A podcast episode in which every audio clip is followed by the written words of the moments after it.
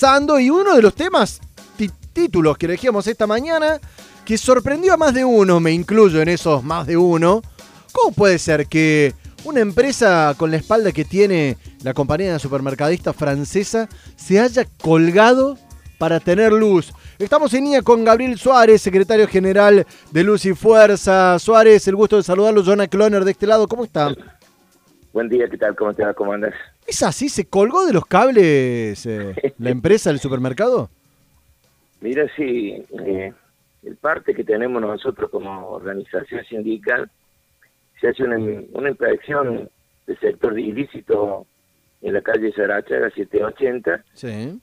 Es una inspección que se realiza lo que es el barrido, que está programado para hacer un trabajo sorpresivo en una zona determinada.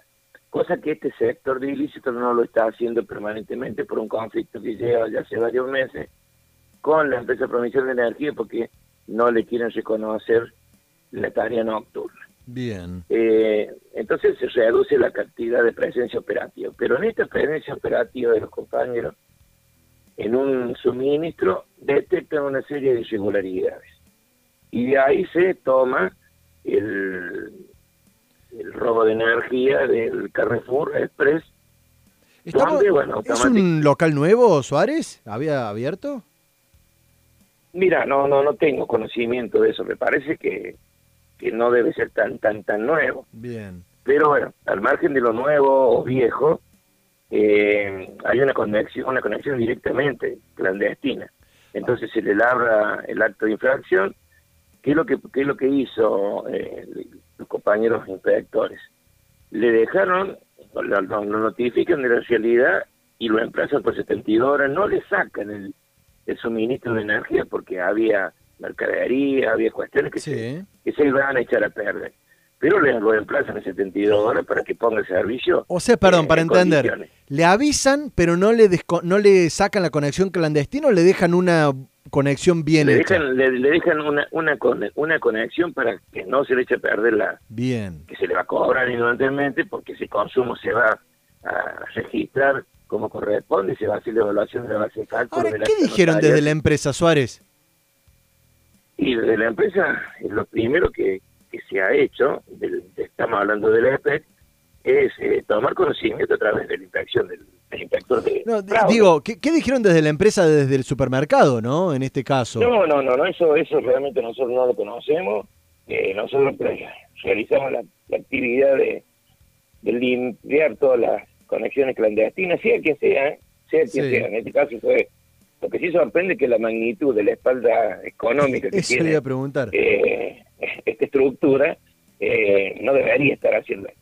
O sea, Pero automáticamente nosotros procedemos a, a labrar el acto de inspección, hacer la denuncia correspondiente y después la empresa provincial de energía avanzará al respecto.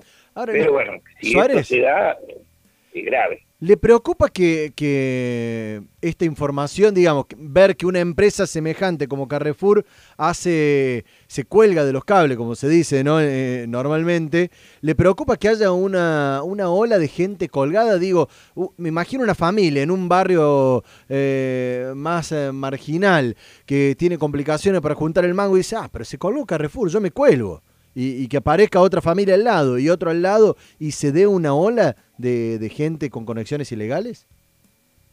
Bueno, yo la preocupación que tengo, y aprovecho esta oportunidad para desarrollar un poco el informe, vos tenés que el colocador de medidores Sí. no, no es personal permanente de EPEC, es como un contratado. Bien. El que toma la lectura del medidor del consumo no es personal de la planta permanente de EPEC, es un contratado. Y si ilícito no sale a limpiar, indudablemente que se está legalizando el fraude y esto a nosotros nos genera otro tipo de inconveniente.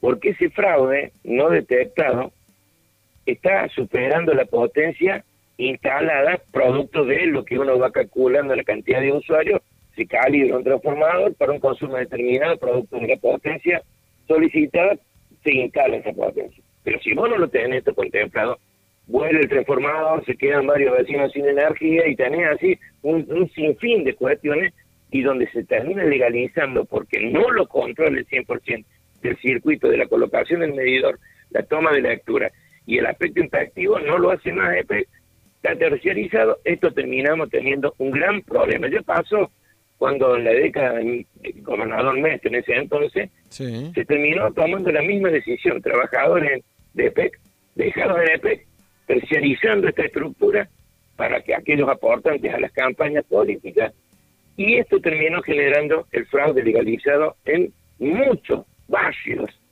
En ese entonces, me acuerdo, recién empezaron a poner a ponerse los, famosos eh, barrios eh, ciudades, esto terminó generando que había un montón de conexiones clandestinas y la gente empezó sola a sumarse como cliente, producto después que tenían problemas porque no tenían energía todos los días, se les cortaba cada por tres cuando saltaba la protección. Ahí ya, estamos hablando de, otro nivel de problema. Gabriel Suárez, el secretario general de Luz y Fuerza, gracias por estos minutos al aire, por contarnos esta curiosidad, por lo menos para nosotros. Sí, sí, la verdad que sí. Muchísimas gracias. Hasta la próxima, buen fin de semana.